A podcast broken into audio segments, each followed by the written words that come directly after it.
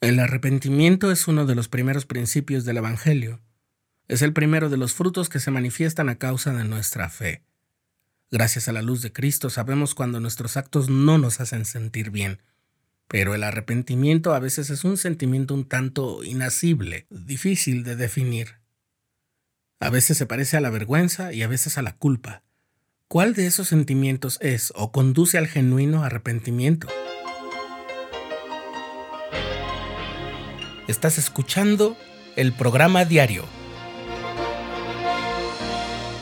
presentado por el canal de los santos de la Iglesia de Jesucristo de los Santos de los Últimos Días.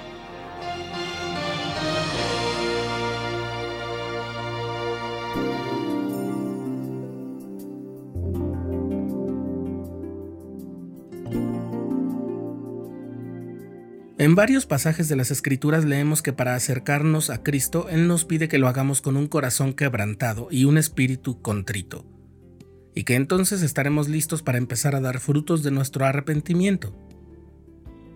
De pronto esas palabras pueden sonar algo grandilocuentes y en ocasiones podremos haber escuchado que uno de los elementos del arrepentimiento por nuestros pecados es experimentar pesar. Parece algo más claro, ¿no? Aún así, podría ser que no sepamos exactamente si el tipo de pesar que estamos sintiendo es la tristeza que es según Cristo, o una sensación de derrota y pérdida, y entre todas las voces que escuchamos en nuestras vidas, hay muchas que nos dicen cosas diferentes.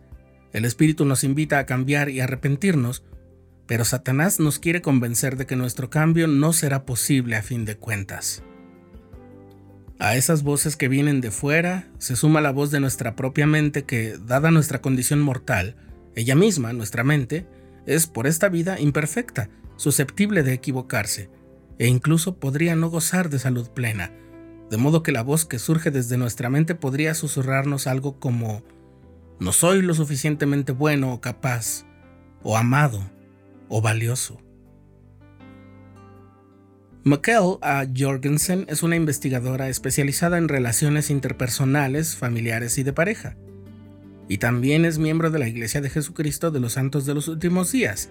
En enero de 2020 publicó un artículo en una revista de la Iglesia en el que explica que según las disciplinas de estudio de las relaciones sociales, la vergüenza es el sentimiento o la experiencia intensamente dolorosa de creer que somos defectuosos y por lo tanto indignos de aceptación y pertenencia.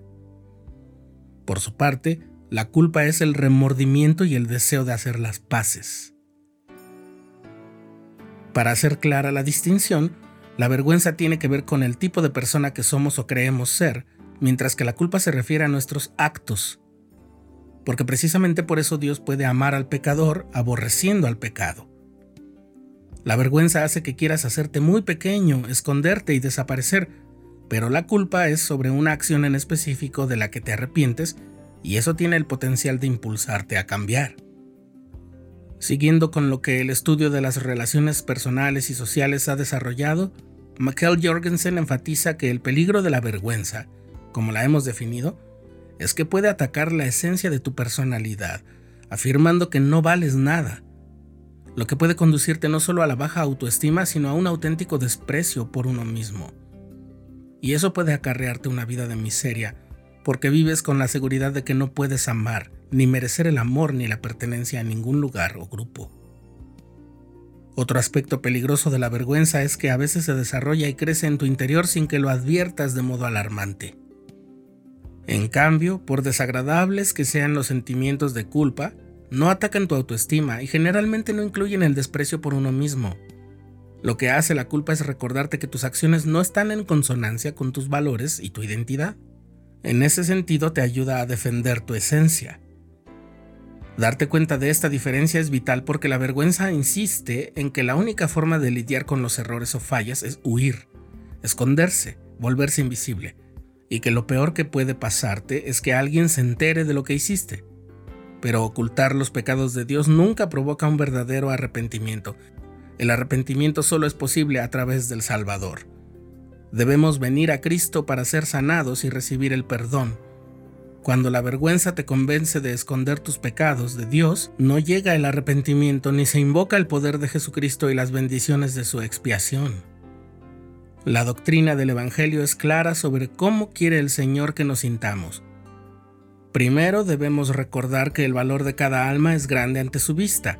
Eso no cambia nunca, ni cuando pecamos. Además, la voz del Espíritu nunca te impulsará a odiarte a ti mismo o a despreciarte como persona, sino que te recordará tu valor eterno como hijo de Dios. Si una voz te dice que ya no es posible el cambio, el perdón o la restitución del valor que crees perdido, esa voz no viene de Dios. Recuerda siempre que Dios te ama y que eres parte de su progenie espiritual.